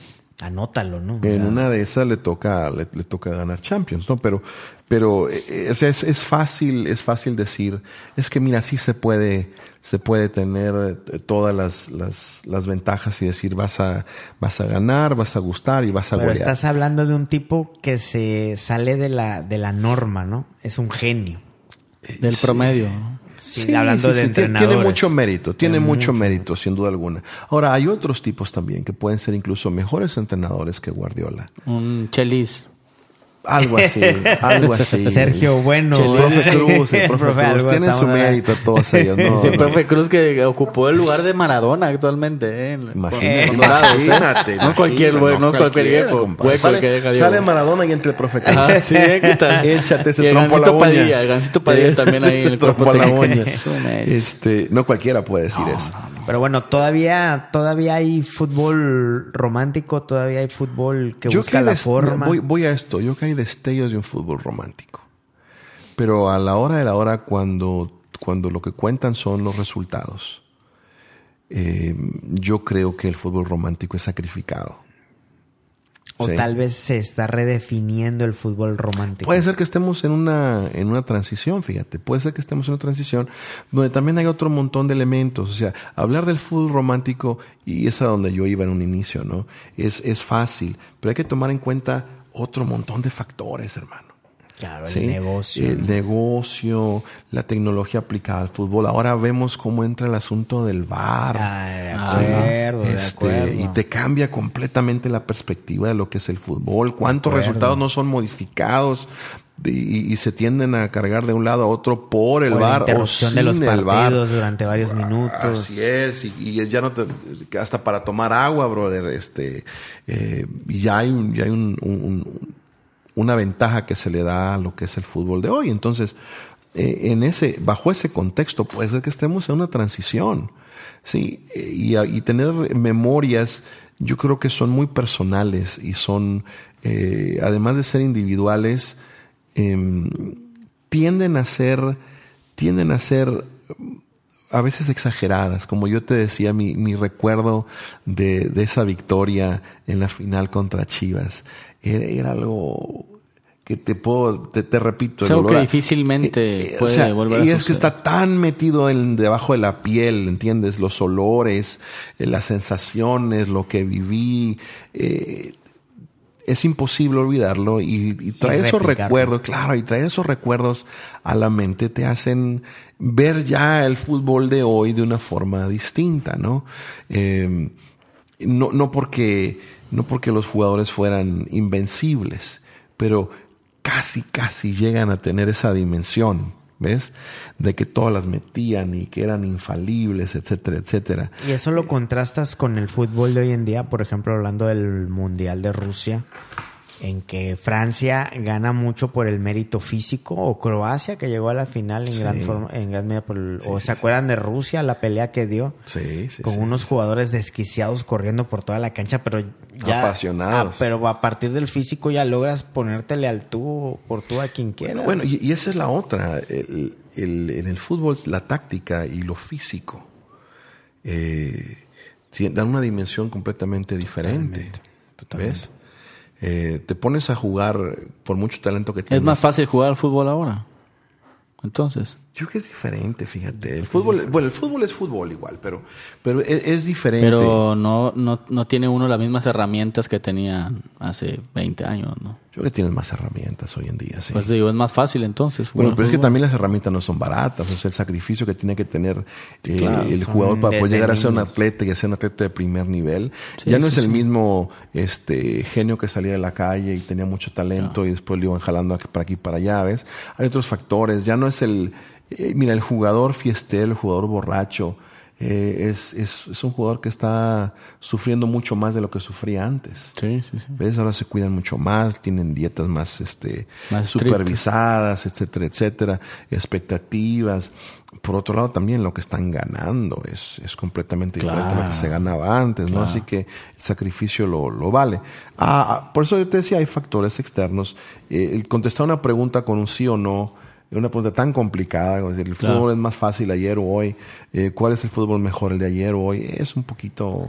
Oye, eh, pero complicado. entonces sí, sí será injusto a todos los que nos están escuchando que son de esta última generación.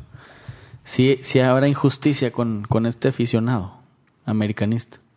De que, que no le va a venda- tocar, que no le va a tocar a lo mejor por esta evolución del fútbol como un modelo de negocio y la globalización y la tecnología y todo el alcance de la comunicación y todo, o sea, se va a perder ese Al menos ese que juego bonito. que tanto la liga eh, mexicana haga los ajustes necesarios como cada club para ponerse a la altura. ¿no?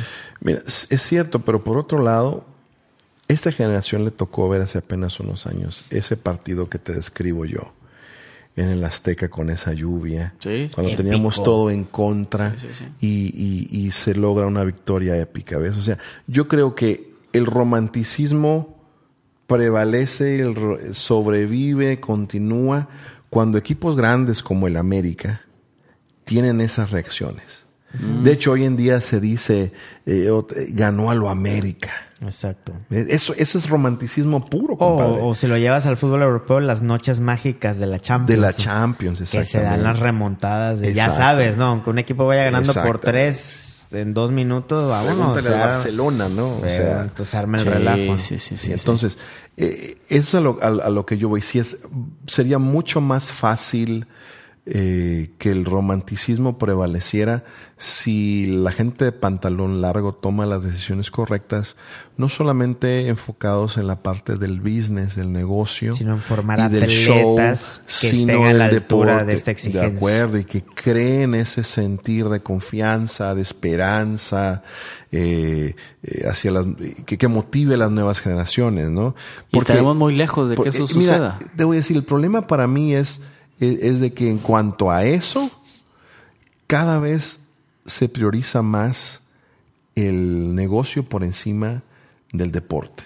Fíjate, ahorita que dijiste deporte. Ya no voy o- del espectáculo, del deporte. Hoy en día, eh, mientras grabamos este podcast, eh, se está jugando el fútbol femenil y Estados Unidos calificó a la, Sí, le ganó las inglesas. al- al- a la final del mundial, ¿no? Entonces dice que todo este éxito de la selección femenil nace porque no sé si en los 70s hay un, hay un nombre para esa ley que dice que en Estados Unidos eh, debe ser equitativa la inversión en el deporte ¿Dónde varonil. escuchaste eso, que en el Capitana? femenil hay una página muy buena que se llama Capitana Soccer. Capitana Soccer. Entonces, La por novia eso, del capitán, ¿no? la novia del capitán. Por eso tú ves en las Olimpiadas muchos americanos ganando, pero muchas americanas también. Sí, sí, O sea, sí. está repartido en una forma equitativa. Sí, no vayamos muy lejos. El crecimiento del fútbol de Estados Uni- Unidos a partir de lo del Mundial, que ha sido de golpe, ¿no? Sí.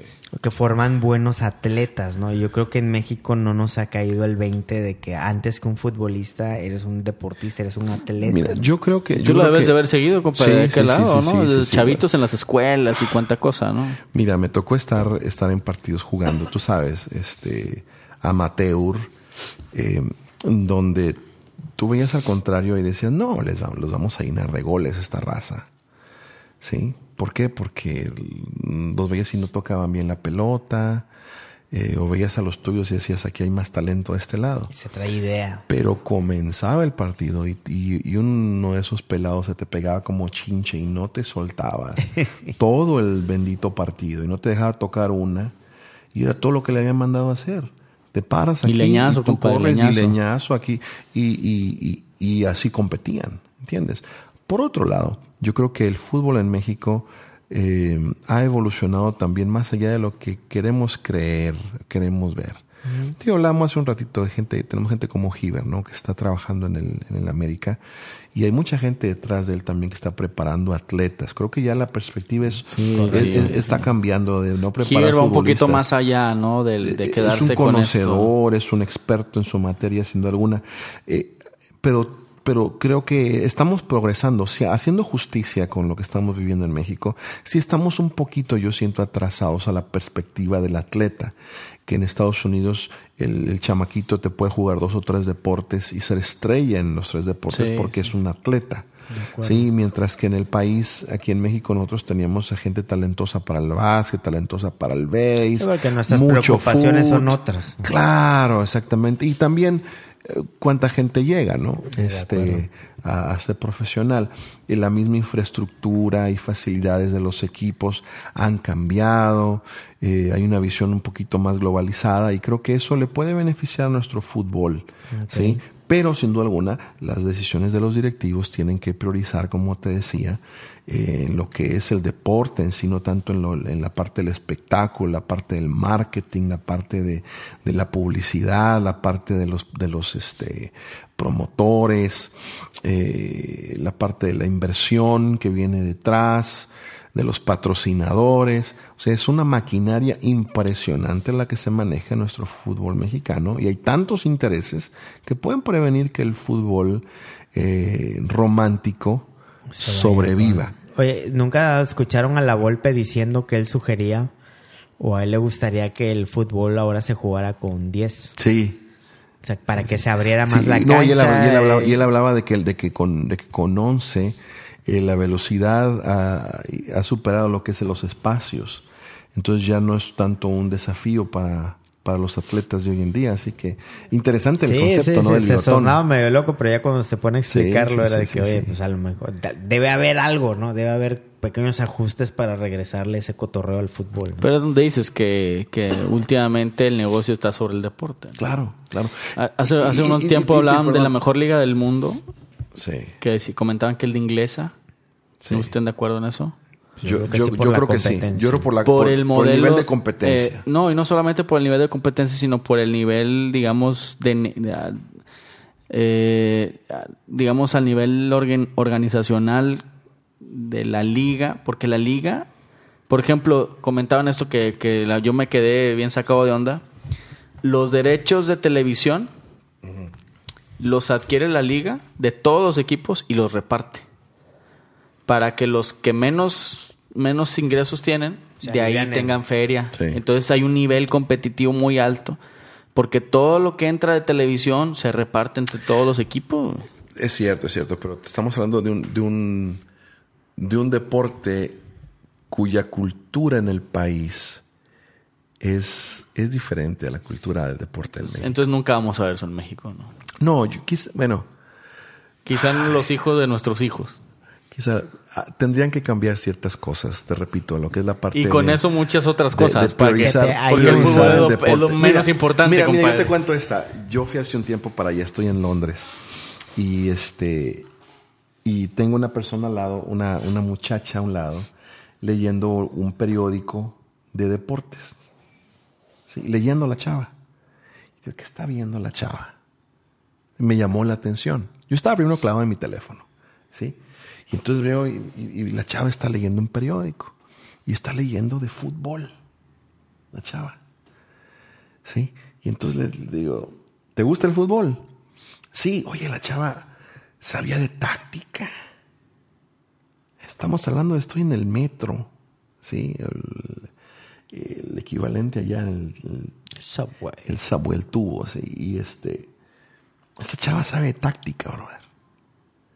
Y, y yo dudo que, yo dudo mucho que en, en Inglaterra existan Martilonis y, y Luis Garcías este, entreteniendo a la gente, narrando los partidos. ¿Sí? Eh, se habla más de fútbol, ¿Entiendes? Se habla más de fútbol. La prioridad no es tanto el espectáculo. Entiendo que venden, entiendo que entretiene y hay gente que le gusta y mis respetos para eso, si no voy a entrar en polémicas. Pero, pero cuando se prioriza el fútbol para que la gente entienda. ¿ok? Y que vea, espérate, este cambio entró porque se necesitaba esto. Sí, sí, son muy, muy Sí, pocos los que- pero, pero que somos tan generales como, no, el piojo echó el equipo atrás. Ah, así es. Sí. O por ejemplo, hace rato que veíamos el partido de Argentina, eh, citando la misma entrevista de Pep Guardiola, él cuenta que él cambió Messi, lo quitó de las bandas. De la banda. Y lo puso en el centro, para que Messi no hiciera las coberturas con los laterales contrarios, Sí, para a quitarle esfuerzo a Messi. Y se le acorta la carrera si se queda donde Entonces, estaba. claro. y el otro y el otro aficionado dice, ah, es que Messi se la pasa caminando. Oye, pues así lo puso Pep Es por que- algo. ¿no? Sí, y es que está esperando la pelota cuando viene Pero de la como media no cancha. leemos de fútbol, y ojo, nos y- y- quedamos y nada ojo más cuando ahí. Messi agarra la pelota, mira la velocidad que agarra a partir de entonces. Pero como no Y- leemos de fútbol, como dices, acuerdo, nada más vemos el puro show. No, no, y que no lo aprendemos a ver, ¿entiendes? O sea, Correcto. vemos a- eh, eh, vemos cómo por, por dónde va la pelotita. No no no abrimos la visión y vemos a ver, espérate, ¿cuán- ¿qué tan pegadas están estas dos líneas de cuatro que tiene el, el- el- El equipo, ¿sí?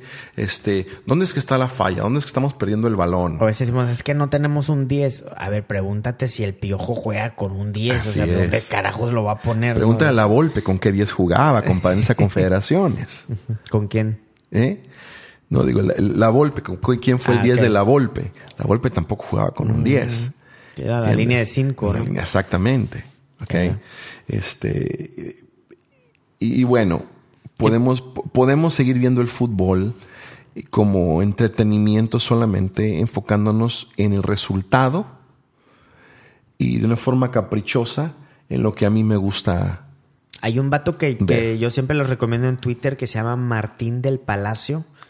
Él es un periodista mexicano eh, que en el Mundial pasado él fue el periodista oficial de la FIFA para seguir a la selección. Entonces él siguió a la selección en todo el, el recorrido ¿no? del Mundial. Y es un vato muy objetivo, la verdad escribe muy bien.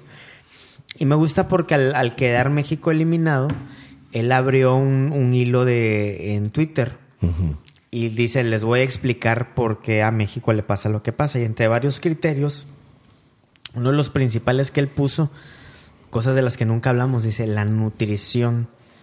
Dice, ustedes tienen que ver que estos cuates europeos, cómo están nutridos de generaciones, ¿no? Sí. Y ya cuando llegan a ser atletas niños, pues tienen un régimen de nutricional estricto, ta, ta, ta, ta, ta, ta, ta. Sí, sí, sí. Versus el mexicano. Bueno. Y de uno de Que 15, empieza- fac- uno de bueno, 15 bueno, factores sí, que cierto, pone, cierto, pero cierto. dices, pones eso encima de todo, pues, como ya a un nivel de un ¿Cómo humano compites? contra otro humano así en diferentes condiciones, ¿cómo compites? Sí, sí, sí, sí. Bueno, la, la- la típica Esa es la conversación. culpa de los tacos, compadre. De los que No, te de- acabas de echar. de- de- de- deja tú la cultura del taco también. Este, tiene que ver con genética, hermano. ¿Ves? Entonces no entendemos por qué Osorio no llama al chapito, ¿sí? O al gallito. Y dice, pero ¿por qué sí. está, este, está jalando este, este chavo que es más flaco y es más alto y, y prefiere a Molina sobre estos otros? pero ¿Por qué? van a comer.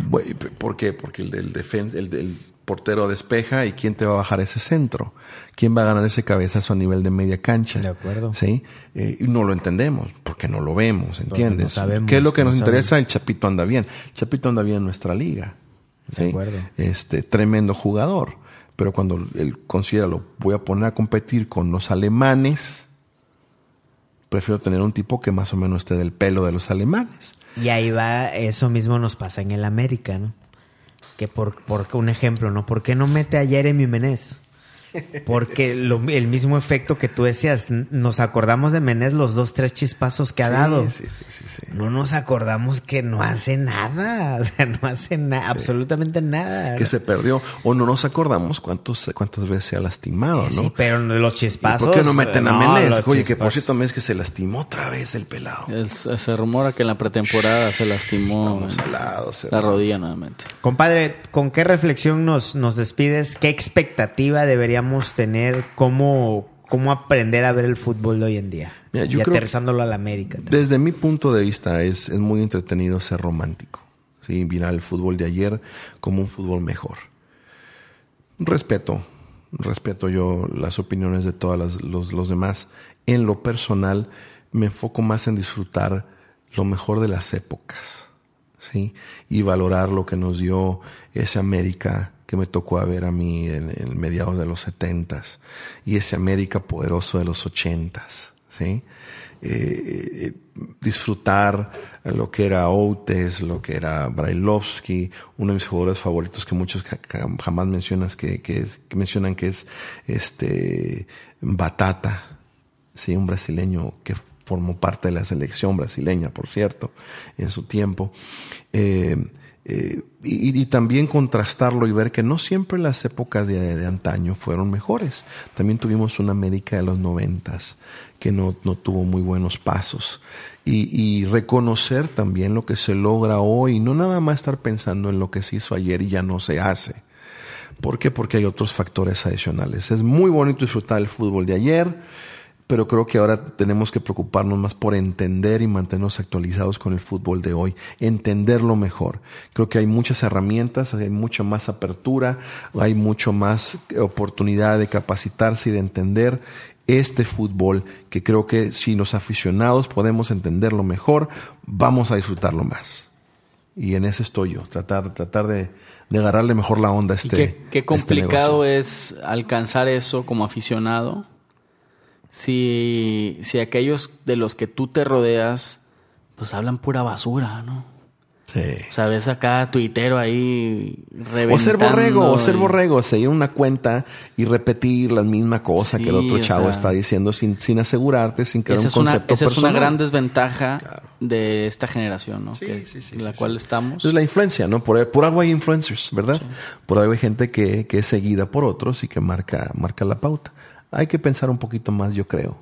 Tener, Este- este, considerar mejor nuestras elecciones, ¿no? De acuerdo, y a lo mejor estás equivocado. Y, y estás equivocado en- bajo tu propio concepto. Y pero, aprender a pero- platicar, ¿no? De acuerdo, y tienes razones, sin, sin acalorarte, sin apasionarte, Yo- sin que te vayan las cabras, que ¿no? A mi compadre le gusta cotorrear, ¿eh? Sí, pero fíjate, eh, con José, de hecho, a veces no, no coincidimos en Muchas temas, pero veces, intercambiamos sí, sí. ideas. ¿Cómo y- cuál? Como este Como la de último. Henry, pero por ejemplo, Uy, compadre. voy a mencionar a alguien, voy a mencionar a alguien que tú siempre mencionas y que hoy misteriosamente no lo mencionaste, el Gotze.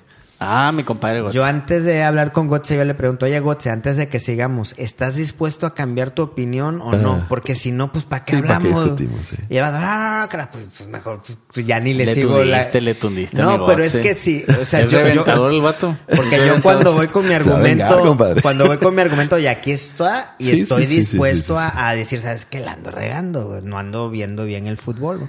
Pero cuando te pones a discutir con alguien que de entrada no está dispuesto a eso, pues no, no hay razón de platicar. Bueno, y te voy a decir, a lo mejor, a lo mejor no estás dispuesto a cambiar tu opinión, eh, porque estás bien convencido de lo que, de lo que crees. Sin embargo, creo que hay que respetar la opinión de la otra persona. Claro, agradecerla y generar últimamente, conversación últimamente, si a ti te y- gusta Claro. más el fútbol de los, de los noventas. Ah, Cuéntame este, por qué. eh, Vamos sí, a oye, ver qué, qué. qué a suave, lo mejor ¿no? estás viendo algo que yo no veo. Así es, y al fin de cuentas, al fin del día decir, ¿sabes qué? Pues no, a mí me pareció que el de los 80 o el mismo que tenemos Pero hoy en día. entien- pero ya entendí por qué te gusta más Órale, y eso. podemos estar de acuerdo en que estamos en desacuerdo Ya, y hombre. vivir felices, irle igual a la América y seguir echando porra y ser parte del linaje Pero águila, fíjate ¿no? que, que me quedo yo con eso que comentan sobre esto de, de- de cuestionar, de platicar. Y creo que las redes sociales tampoco son el medio como para poder No, llegar a un punto Bueno, depende, que estés de acuerdo, ¿no? Porque Depende vas de- de entrada con tu verdad, ¿no? De entrada vas con tu verdad. Y creo que todos, todos partimos de ese punto de vista, ¿ves? En general, a menos que estés indeciso y quieras aprender sobre un tema. Pero creo que somos todos somos partimos- pocos los que tenemos todos- esa apertura de aprendizaje todos, y de... todos partimos con una idea específica, Sí, sí, ¿no? sí. Ahora, creo Una que en, en esa idea había que presupuestar también la oportunidad, la posibilidad de estar en desacuerdo. Sí. Y decir, ¿sabes qué? Vamos a platicar y en redes sociales. Pero ahí, ahí sí, donde, donde yo freno y me doy la vuelta y bye bye, es cuando empezamos a insultar. ¿Ves? Especialmente cuando no nos conocemos, cuando, Claro. cuando, cuando no tenemos una, una relación, porque a veces podemos, podemos jugar, ¿no? Y, Claro, y, claro. y Y echar cotorreo. picar y cotorrear a la otra que no persona, qué sé yo, pero sabes que es, es por puro cotorreo porque ya conoces que la otra persona piensa abiertamente, ¿no? Y no está clavado con una sola idea. Y aunque, y aunque lo esté, existe respeto. Para mí la parte del respeto, el, el diálogo es, es indispensable. Y si no hay respeto, no vale la pena, no vamos a llegar a ningún lado, porque a fin de cuentas vas a terminar con un insulto, yo voy a salir ofendido, o se me van a ir las cabras a mí también, y entonces vamos a... Y es algo de los valores que tratamos de promover en, en linaje, ¿no? De que incluso tener pláticas con gente que le va a otro equipo, ¿no? Claro, O sea, claro. ¿Por qué no, no?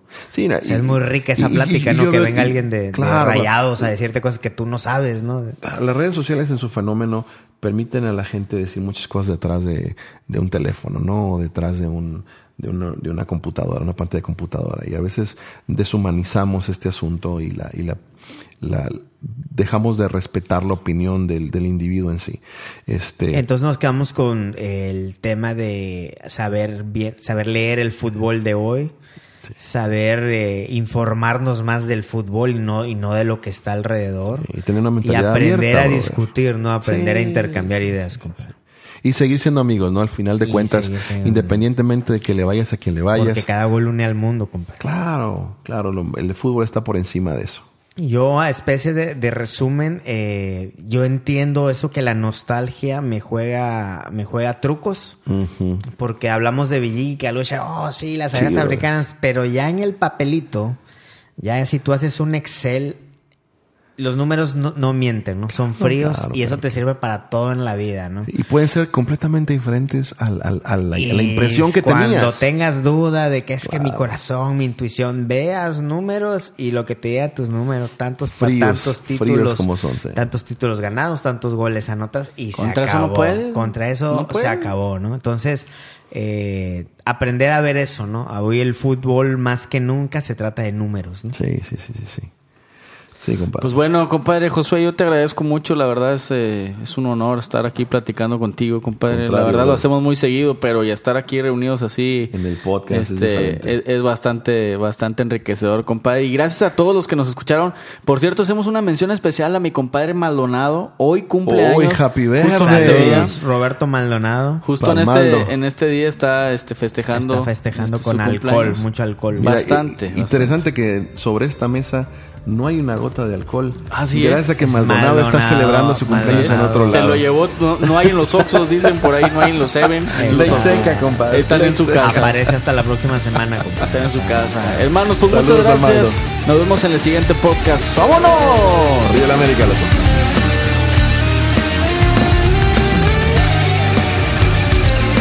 Este es el podcast de Linaje Águila. Si llegaste hasta aquí, por favor ayúdanos a compartir, a suscribirte y avisarle a todo el mundo, a tus amigos, a los que vayan a la América, a la selección, a todo el mundo, a tu vecina, a tu primo y a todos para compartir esta buena onda porque cada gol, cada gol une al mundo.